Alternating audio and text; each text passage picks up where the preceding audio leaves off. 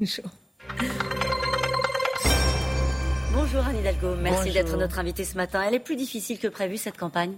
Elle démarre. Vous savez, euh, je connais quand même euh, la politique. Euh, je sais qu'on est sur un terrain qui s'appelle l'élection présidentielle, qui est évidemment très disputé. Mais je suis solide et déterminée. Et déterminée à faire passer des valeurs et, des propositions pour les Français. Ce matin, de vos propositions, vous dites déterminée. Et c'est peut-être important de le rappeler à certains de votre famille politique. Parce qu'ici ou là, dans la presse, on lit que ce début de campagne, le vôtre, est un accident industriel. Certains commencent à dire est-ce qu'il faut un plan B Anne Hidalgo. Que leur répondez-vous? D'abord, euh, je ne vais pas répondre à quelques personnes. Euh, vous savez, pour la première fois, peut-être dans la vie du Parti socialiste, euh, même s'il y aura un vote le 14 octobre prochain, le sujet est très peu discuté. C'est-à-dire la candidate naturelle Naturelle en tous les cas. avant même de me déclarer candidate, j'ai vérifié avant que je rassemblais déjà cette famille-là et que bien sûr j'étais capable d'élargir. Donc voilà, c'est une campagne c'est la politique euh, avec sa dureté. Mais euh, je suis là, comme je le dis, je vais reprendre ce slogan de Olaf Scholz, je suis quelqu'un de solide et, c'est une réalité. Je crois que l'expérience que j'ai m'aide à être solide. En ce début de campagne, on parle plus quand même de la dynamique de Zemmour que la dynamique de Hidalgo. D'abord, euh, ce qui se passe, et je veux dire aux Françaises et aux Français, parce que je les rencontre beaucoup sur le terrain, que comme eux, je suis absolument dégoûtée jusqu'à la nausée de la montée d'un personnage dans la vie politique française. Tout le monde fait comme si c'était naturel, tout le monde fait comme si c'était normal que quelqu'un vienne sur toutes les chaînes expliquer que le maréchal Pétain était l'ami euh, des Juifs pendant la guerre, euh, faire du révisionnisme sans que ça pose aucun problème, et allez hop, on y va gaiement. Qu'est-ce que, ça raconte? bah, Qu'est-ce que ça raconte Ça raconte qu'on va pas bien. Hein. Ça raconte déjà qu'on va pas très bien. Ça raconte qu'on n'a pas compris les enjeux de l'élection présidentielle.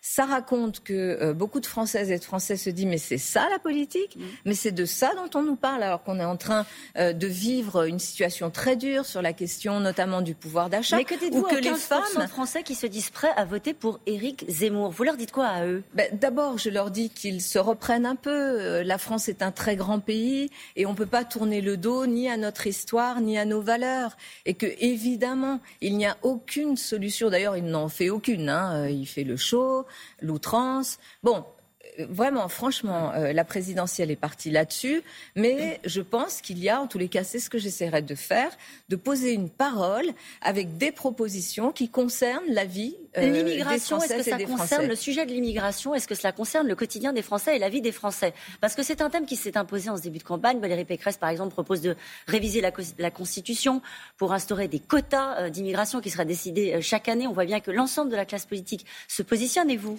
D'abord, une partie de la classe politique, plutôt à droite et à l'extrême droite, euh, fait la course. La course à Zemmour, la course à Marine Le Pen, la course aux solutions euh, qui seraient euh, les plus outrancières, y compris ils en viennent à, parler du rétablissement de la peine de mort. Donc vous voyez où on en est quand même, hein, alors qu'on en fête les, les 40 ans de l'abolition de cette peine de mort. Donc la question de l'immigration, qui est souvent d'ailleurs raccrochée à la question de la sécurité, ce sont des sujets dont il faut parler avec les Françaises et, les Français. Moi, je dis qu'aujourd'hui, d'abord, la France doit garder sa tradition d'asile et que la question du droit d'asile ne peut pas être mise en question. D'abord parce que c'est une question internationale et qu'on doit évidemment répondre dans cet ordre international.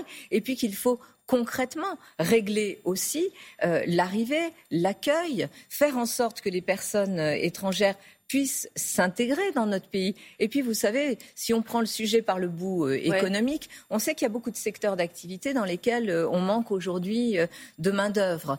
je pense, et beaucoup d'entrepreneurs seront d'accord avec moi puisqu'ils le disent.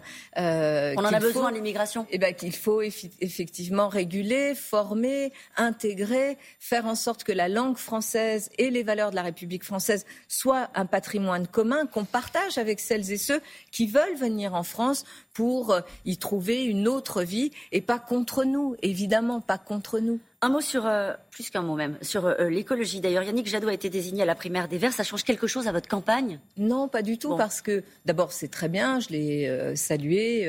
C'est un candidat qui va porter la question écolo. D'ailleurs, il a dit qu'il était le candidat de la question écologique. Oui, vous aussi? Bah, En fait, si vous voulez, la question écologique, aujourd'hui, elle n'appartient à aucun parti. elle est fort heureusement euh, alors, il y a des gens plus ou moins déterminés. Il se trouve que je suis assez déterminée et reconnue comme telle sur la question de l'écologie à Paris. Et ça s'est vu aussi à, l'international.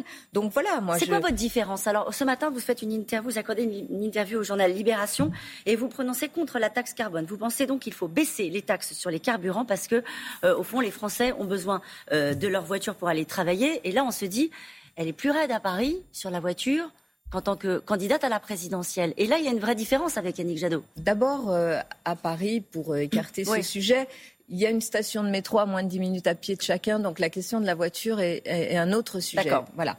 Euh, partout en France, il y a des endroits où euh, on a rendu les gens dépendants à la voiture individuelle, au diesel d'ailleurs souvent, parce qu'il n'y a pas justement tous ces transports du quotidien, parce que ce pays n'a pas investi, heureusement que les régions étaient là, mais n'a pas investi sur les transports du quotidien.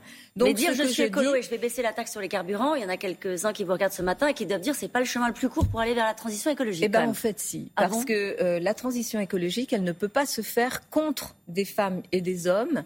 Ils sont très nombreux, plus de 11 millions de Français et de Français qui sont obligés de prendre leur voiture tous les jours, qui n'ont pas d'autre solution que celle-là et euh, qui euh, voient monter euh, le prix des carburants, qui voient l'impact que ça a sur leur budget. Et pour ces femmes et ces hommes, ils considèrent aujourd'hui, je les entends, je les écoute, ils considèrent aujourd'hui que l'écologie se fait contre eux et sans eux. Et ça n'est ça votre différence avec Yannick la, la question de l'écologie doit se faire avec un accompagnement social de celles et ceux qui aujourd'hui sont les laissés pour Ça veut dire que vous ne croyez pas au discours qu'on a beaucoup entendu pendant cette primaire écolo sur la radicalité il y avait cette idée de dire à un moment donné, si on veut la faire, il faut aller vite, il faut taper fort. Mais bien sûr qu'il faut aller vite et qu'il faut euh, mettre en place, et c'est ce que je propose d'ailleurs, euh, une programmation, de mettre en place une planification des cinq ans qui viennent pour accompagner bien sûr les secteurs qui vont être des secteurs très percutés, mais accompagner aussi surtout les travailleurs, accompagner surtout euh, les catégories, euh, les classes moyennes, les catégories populaires. Je pense par exemple à une femme infirmière euh, dans une, un territoire plutôt rural qui est obligée de prendre sa voiture. Ça va être un coût pour elle extrêmement important et il faut l'accompagner. Et en plus, en baissant les prix des carburants, pas en, faisant un chèque énergie, c'est ça le sujet. Si, si, il faut ah aussi baisser le, enfin faire en sorte. Et d'ailleurs, Valérie Rabault à l'Assemblée nationale avec Boris, pardon, Valérie Rabault avec Boris Boris Vallaud euh, ont proposé des chèques énergie, ce qui est très bien sur la question du chauffage. D'ailleurs, ils n'ont pas été euh, suivis hein, par mm. euh, le gouvernement.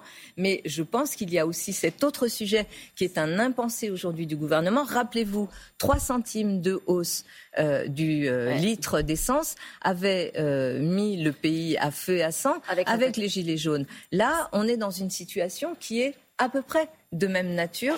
Euh, à la veille de toutes ces hausses qui Donc vous dites la transition écologique, attention à pas compter aussi parce qu'il faut faire attention à cette colère sociale. Quand bah, on vous interroge, il faut surtout l'accompagner. Il faut accompagner par des on mesures On vous interroge ce matin toujours dans Libération sur euh, le sujet de la, campagne de Yannick Jadot. Vous avez une, réponse assez étonnante. Vous dites être une femme dans cette campagne, ce n'est pas rien. Oui. Pourquoi vous dites ça? Bah D'abord parce que ce sont les femmes qui me le disent. Vous savez, je vois beaucoup, beaucoup de femmes partout en France qui viennent me voir, qui me disent portez notre voix porter notre vie parce qu'on n'en peut plus. On n'en peut plus de ce pays où les femmes sont là, les supplétives des hommes, elles sont là pour passer des plats, et c'est normal, on serait là pour passer les plats. Eh bien non, le moment est venu que les femmes aussi occupent les premiers rangs. Et je le dis, une femme présidente de la République, si je suis cette femme présidente de la République, eh bien j'aurai rendez-vous avec les femmes françaises. Bien sûr avec les hommes, parce qu'il faut que les hommes nous aident, et ils nous aident, et heureusement qu'il y a beaucoup d'hommes qui nous aident.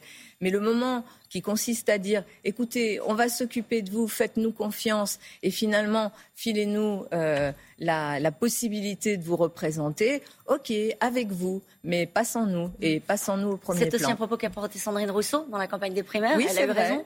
L'écoféminisme, vous y croyez aussi? Je ne suis pas sur exactement la même, le même féminisme, mais je suis féministe, oui. Alors, un mot sur la question du pouvoir d'achat qui s'impose naturellement, vous l'avez dit, hein, en cette rentrée. Est-ce qu'il faut bloquer les prix de première nécessité, comme l'a dit Jean-Luc Mélenchon? Qu'est-ce que vous proposez, proposez clairement sur le pouvoir d'achat? D'abord, euh, je pense qu'il faut euh, rentrer par la question de l'énergie. Le gouvernement a dit euh, on laisse toutes les hausses là du mois d'octobre et puis on verra en avril. C'est pas possible. Il faut dès aujourd'hui limiter. Alors il y a plein de leviers possibles. Il y a le chèque énergie, mais qui est mais plus généralement sur le pouvoir d'achat?